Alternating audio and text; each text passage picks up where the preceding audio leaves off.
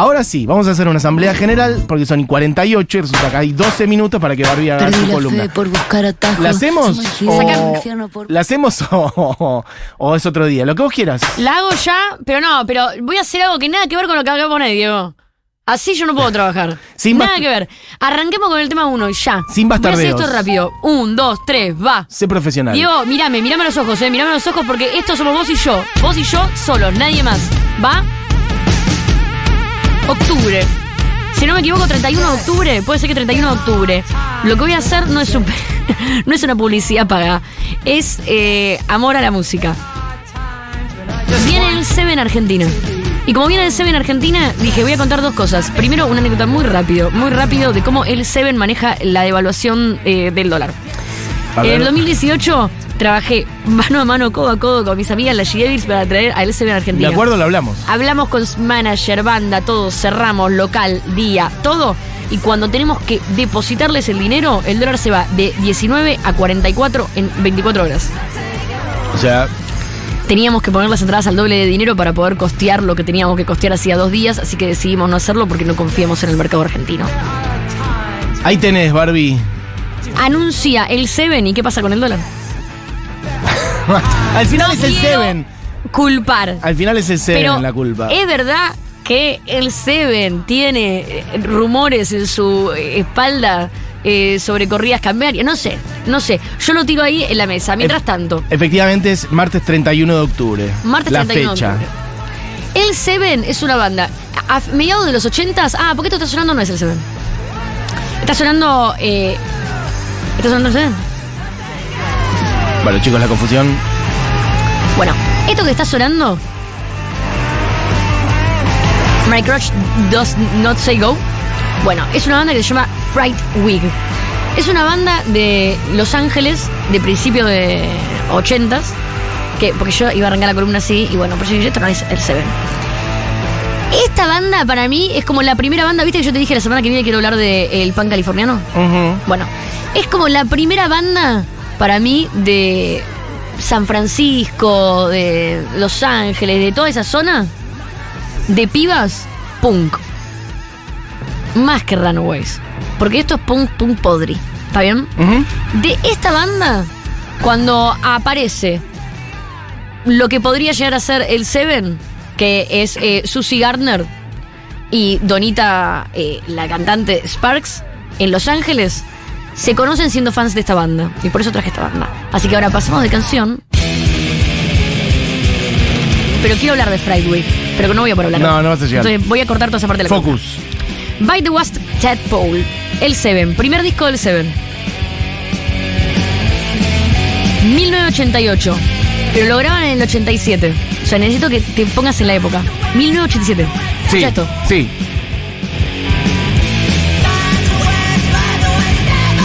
Qué tarde llegó acá esta música, ¿eh? 1987.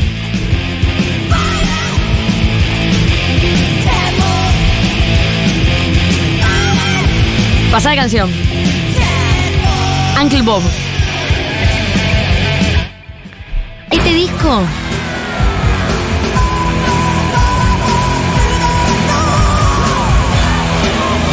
Imagínate. 87-88. Cualquier cosa. Es casi un poquito metal también. Este disco es el disco del Seven cuando arrancan, que en realidad son como una banda de heavy. Claro, eso No son una banda. Pero como una banda. Pero el tema es que esta banda es que esta banda estaba iba como en contra de lo que estaba pasando en ese momento con el hard rock. Era una época de los 80 donde la música estaba o era re Brit, dark, gothic, new wave o hair metal. Sí. Y ellas iban bastante en contra del hair metal. Entonces era algo que tenían que ver más con el punk y el hardcore que con el metal, pero eran fanáticas de Motorhead. Entonces eh, creo que Motorhead es como el resumen de ese estilo Bueno, de música. que es como ser. un punk, es pesado, pero Sí. es más punk que metal para mí Motorhead. Bueno, 1988 sale este disco. No pasa mucho, pasa en esa escena más de Los Ángeles, Podri. 1990, Smell the Magic. Acá ya palabras mayores. El mejor riff que lo conoces porque pensás que es de otra banda, de acá de Argentina. No, el Seven. ¿Qué? ¿Acaso es el muchacho de los puertos? Busquemos qué año es. El pibe de los astilleros. Esto de 1990. Es la segunda vez que traigo como grandes riffs. eh, Sí, sí, sí. Feministas, eh, mujeres eh, que hacen riffs que después vienen varoncitos. No, no, que más que feministas, o sea, podemos decir que eh, los rockeros argentinos son bastante feministas a la hora de robar. Se inspiran Eh, mucho en las feministas. No, son muy. La equidad a full al momento de robar no, no discriminan género. No hay que mirar el género a quien le roba. No discriminan género. Esto no es Los Redondos, esto es el Seven, esto es Job del Seven. Smell the Magic es el segundo disco del Seven. Esto que está sonando, Fast and Framing. Boludo, esta letra. El clítoris tan grande que no necesita huevos. Lindo. Cantaba Donita en esta canción. Straight girls wish they were dykes. Las chicas heterosexuales desearían ser tortas cuando la ven. O sea, la mayoría de las canciones del Seven tienen eso. Hablan de una mina, siempre una mina distinta. Muchos tienen como nombres propios, tipo Shirley. Minas que, que son como. eh, eso.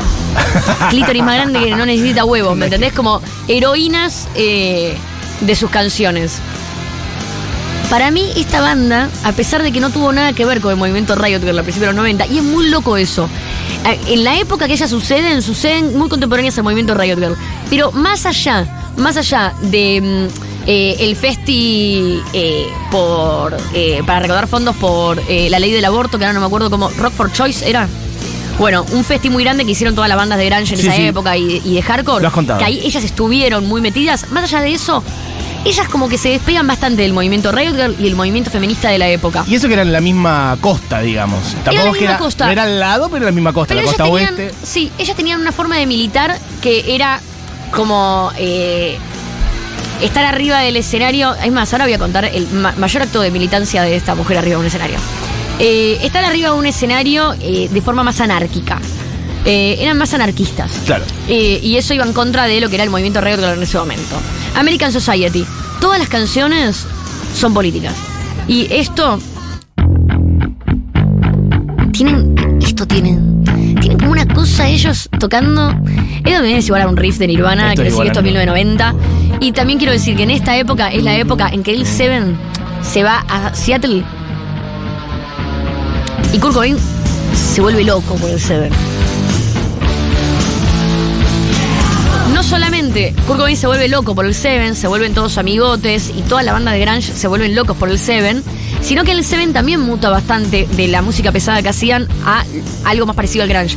Por eso muchas veces al Seven se la vincula como la banda de pibas grunge. Pero la verdad es que no llegan a grunge, no llegan a metal, no llegan a punk, llegan al Seven. Es como algo bastante único. Sub Pop la firma. Se van a Seattle y Sub Pop las firma. Así que son como una de las primeras bandas también grandes de Sub Pop. Son una banda muy chica para el mainstream yankee, pero muy grande para Sub Pop. Y para toda esa época. Así que si les hace acordar a Nirvana este riff, es porque Nirvana. Bricks Are Heavy fue el disco del Seven. Y cuando digo fue el disco del Seven, es porque realmente es muy loco. Eso también pasa mucho con los gringos, ¿viste? Como bandas que de repente la repegan y después de ahí todo el resto de sus discos son ya para, para el 2% del público. Claro, claro.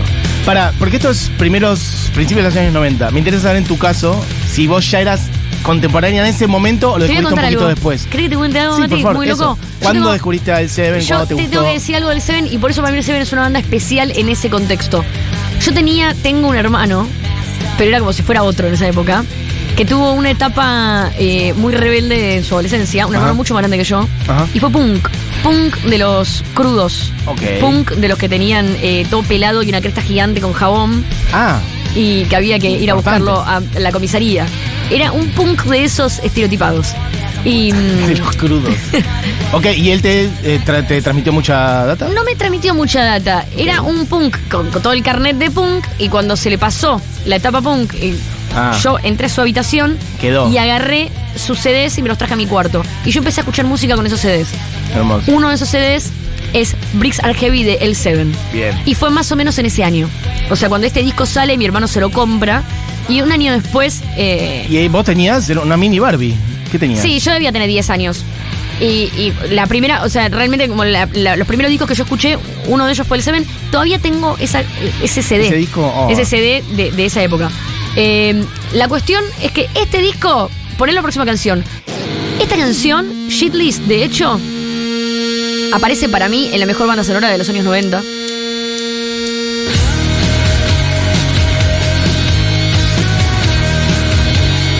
Natural Born Killer. Si querés, yo estoy lista para hacer dos meses de bandas sonoras. Natural Born Hagamos. puede ser la primera banda sonora que le traigo.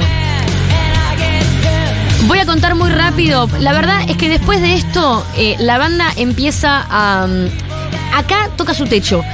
Eh, son headliners de todos los festivales. eh, aparecen. ¿Sos un bobo? Eh, aparecen en, eh, de headliner de todos los festivales. salen de. Para, de, arranca- de todos los festivales, ¿de qué calibre? ¿Los más Calibre grandes? Lollapalooza. Ah, ok. O sea, como tope de popularidad grosso. Pero ¿qué pasa? Lo que tenían era que era la novedad de ser mujeres.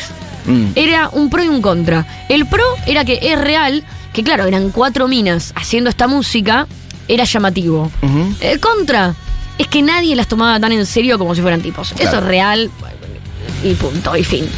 ¿Qué hace Donita arriba del escenario un día en un festival en Inglaterra cuando le están tirando barro? Inglaterra, mm, lo, lo acabo de inventar, creo que fue en Inglaterra. Ah, sí, ¿te gusta lanzarle barro a los artistas? Se saca el tampón con sangre. Lo levanta en el aire y dice, cómanse mi tampón usado, forros, y se los tira. Es lindo. Esto ya lo has contado. Pero no me voy a cansar nunca de cantarlo. Es Una vez al año No, al menos. claro. Esa es la mujer que va a estar cantando el 31 de octubre en Groove. Yo todo esto lo estoy haciendo totalmente gratis, pero acepto por lo menos cuatro entradas. Una para mí y las otras tres para las G-Devils. Que si no van a abrir este show, No, pero por lo menos quiero entrada para ellas. Pero obvio que tienen Che, que espero que abran este show. Tiene que abrir este show. Claro. Las G-Devils tienen que abrir este show. Pues. No hay otra banda que pueda abrir este show más que las G-Devils. Eh, supongo que se Un les millón de bandas pueden abrir este show, sobre todo con todas las pibas que hay rockeras. Sé que hay un millón de bandas que pueden abrir este show, me retracto. Solo que después del historial que No, tiene merece, el Seven, me encantaría. merece, no, me encantaría ver a G-Devils antes que ellas. Fin. Eh, Hablemos y- con el productor, lo conocemos al productor. Dale. Si querés lo llamamos esta Dale. Eso es. Eh, las chicas se separan a fines de los 90, ya muy, muy desgastadas, al punto de que la historia cuenta que terminan vendiendo sus amplificadores para poder llegar a fin de mes. Uh. Matadas. Eh, muchos años después, gracias a que internet apareció y el público empezó a ser un fandom gigante, vuelven. Y quiero cerrar esta columna, ya que no hay mucho tiempo, voy a cerrar con la última canción. Sacaron canciones muy buenas. Una es, para poneme Fake Friends con Joan Jett, que está muy bien. La última canción de la lista, poneme. Ahí como una unión. Pero quiero cerrar con, eh, para mí, uno de los temores del Seven, que esto también es una cosa que están buenas. Se reúnen en el 2017-2018 para grabar canciones. Escuchamos canciones cuando arrancamos del 87, Mm, 97, 2007, 2000, 30 años después. sí. 30 años después, las chicas sacan Burn Baby, que para mí es una de las mejores canciones de Seven. Y eso, para mí, es un aplauso a que las bandas están muy bien, que se separen y se tomen 20 años de descanso. Tienen que decir cosas cuando tienen cosas para decir. Cuando no tienen nada para decir, Con esta querés cerrar. Perfecto. Ha entrado. Me da pena que fue rápido, pero otro día podemos profundizar un poco más. Me gusta que Diego te está colando tus temas como. ¿Qué querés decir? ¿Que hay un plagio ahí, Diego? ¿Tenés el coraje de decir eso? Agarra el micrófono y acusa. Pero eso es una estafa. Agarra el micrófono y acusa. Esto fue la hora inquilina, la hora animada, la hora indignada, una mezcla eh, de cosas. Se quedan con Seguro La de Habana, con Julita Mengolini, todo el equipo como siempre. Ha sido un programa hermoso, gracias por todos sus mensajes. Si quieren mandarme una casa donde vivirlo, hacen a mi Instagram, recuerden. Por lo pronto, mm, este programa fue hecho por Diego Vallejo, Camila Coronel, Julián Matarazo.